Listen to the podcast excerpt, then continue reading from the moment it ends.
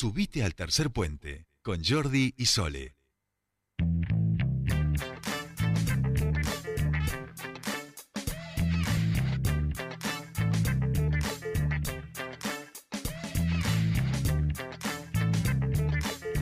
Ya estamos aquí, 15, 24 minutos de esta tarde y comenzamos nuestro espacio de actualidad y entrevistas para seguir charlando. En realidad, ahora no de la actividad económica a nivel nacional, sino en nuestra región. Y para eso estamos ya en comunicación con el presidente de ACIPAN, Daniel González, que nos está escuchando. Daniel, muy buenas tardes, te saludan Sol y Jordi. Bienvenido a Tercer Puente.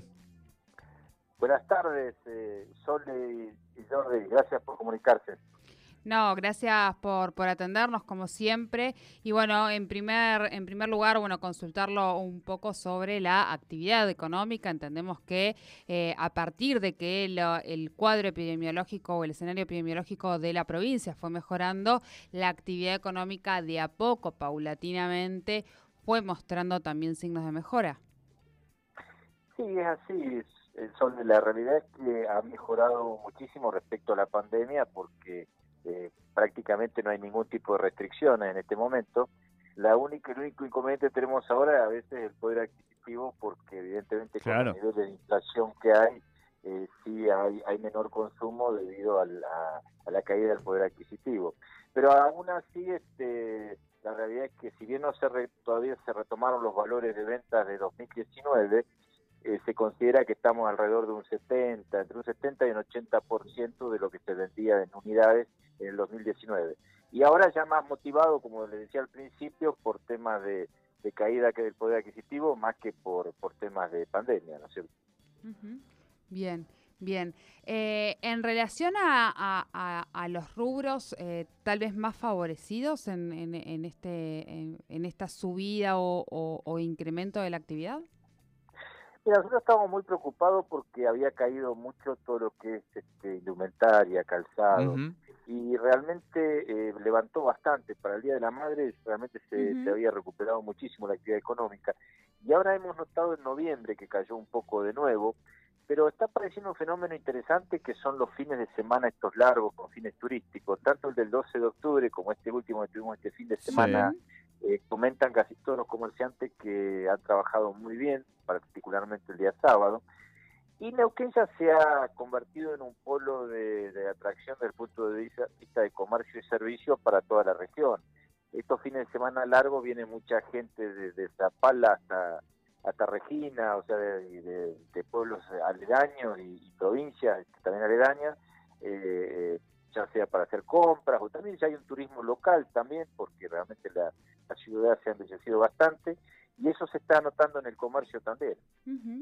Y en relación a la cantidad de locales, eh, eh, en un momento uno no eh, lamentaba y, realmente nos ponía tristes la cantidad de, de, locales comerciales que habían cerrado en nuestra ciudad y esto ahora podría estar revirtiéndose. Sí, mira, nosotros hicimos justamente un relevamiento, lo hacemos cada seis meses y el último lo hicimos ahora los primeros días de noviembre. Nosotros teníamos un promedio en el peor momento de la pandemia de alrededor de tres locales cerrados por cuadra, promedio. Y eso bajó considerablemente. En la zona de comercial del Alto, a lo sumo hay uno, un, local por cuadra, y, y, en el bajo uno y medio, el promedio.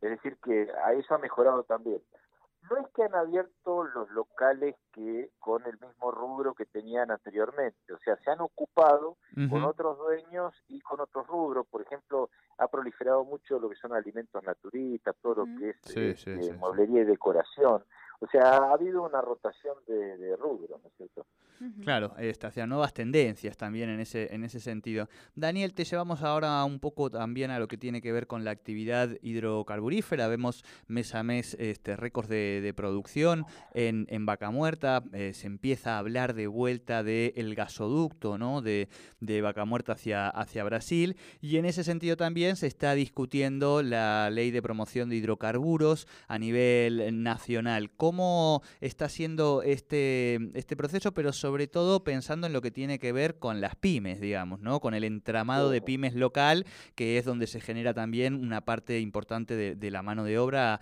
aquí en la región. Sí, hay un incremento de la producción muy importante. El gobernador había dicho que para fin de año se llegaba a 250 mil barriles diarios y están cerca, están creo que en 230 mil. muy, la producción está muy muy bien en Vaca Muerta, eh, o sea que esto ha también después de la pandemia ha aumentado como un 40 y pico por ciento eh, la producción.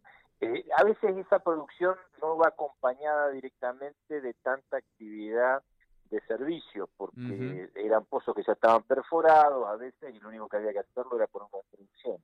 Pero bueno, la realidad es que se comienzan a perforar nuevos pozos y ahí es donde aparece más el trabajo de las pymes nuestras, así que también hay una, hay una mejora en la actividad, pero sin, notar todavía una explosión ¿no? de trabajo, a pesar de ese aumento de la producción que también es la mejora es gradual y paulatina. Y lo importante sí es que va mejorando también lo que es la ocupación, porque había habido mucha desocupación, gente en las casas por el, tema de, la caída de, producción y no había consumo en ese momento de petróleo, pero ahora realmente se está volviendo a, reactivar todo eso. Así que creo que para Neuquén son buenas buenas noticias. Este, la ley de hidrocarburos creo que va a ser un empujo muy importante. Yo creo, creo que es muy necesaria. No conozco bien algunos aspectos que hablan eh, sobre la soberanía provincial, no sé, temas que yo no, no quisiera opinar porque no los conozco tanto, pero lo que sí está claro es que es muy necesaria para darle cierta seguridad a los inversores y, este, y, tener un horizonte de, inversiones importantes que es, necesario. Vos sabés que para explotar esto hacen falta muchos cientos y a veces miles de millones de dólares que los inversores necesitan cierta seguridad jurídica, así que esa ley se la daría. Claro, eh, nosotros por nuestro lado venimos prácticamente casi todos los días entrevistando a quienes están más a favor, a quienes tienen por ahí alguna mirada crítica y en lo que sí que hay una coincidencia generalizada es que la ley es necesaria y que en todo caso lo que hay que ver es revisar dos o tres artículos, el 90, bueno, en, relación a lo que vos decías, pero creo que todos los sectores, digamos, eh, sí eh, plantean que es el punto de partida, ¿no?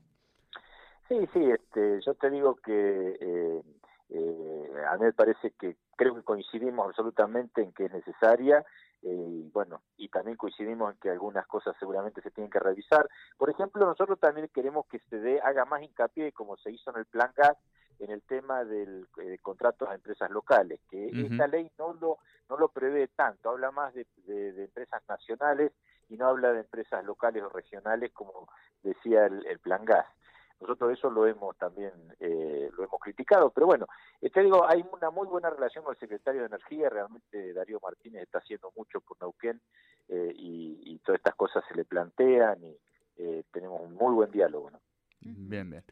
Bueno, Daniel, como siempre, te agradecemos mucho y sí, la próxima eh, ya tiene que ser aquí en el estudio, que empezamos en diciembre a hacer un poco las despedidas del año, así que la idea es generar un poco unas charlas un poco más distendidas aquí en el estudio. Así que la próxima ya te, te esperamos aquí para compartir y cerrar el año. Dale con mucho gusto y además tengo este, mucho este, interés en conocer el estudio y además reencontrarnos, Jordi, que hace tiempo no nos vemos. Sí, totalmente. ahí va, ahí va. Muchísimas gracias, como siempre, Daniel, por tu tiempo con nosotros. Un abrazo. Un abrazo. Hablábamos con Daniel González, él es el presidente de ACIPAN, sobre bueno, estos estudios que han realizado en relación a bueno, la cantidad de locales que hoy están abiertos en nuestra ciudad en comparación bueno, al medio de la pandemia, cuáles son aquellos rubros y la activación o reactivación de nuestra economía local.